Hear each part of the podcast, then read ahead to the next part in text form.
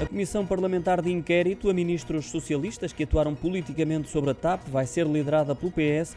Uma informação avançada pelo Diário de Notícias de hoje. Foi uma proposta que partiu do Bloco de Esquerda, pretende que haja um escrutínio completo da companhia aérea que é totalmente detida por capitais públicos e recentemente recebeu uma injeção de fundos de mais de 3 mil milhões de euros.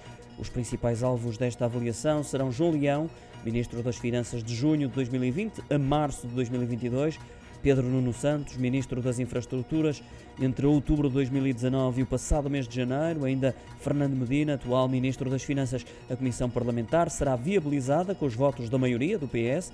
Salientar que o Chega queria conduzir esta investigação, apresentou essa proposta, mas foi rejeitada.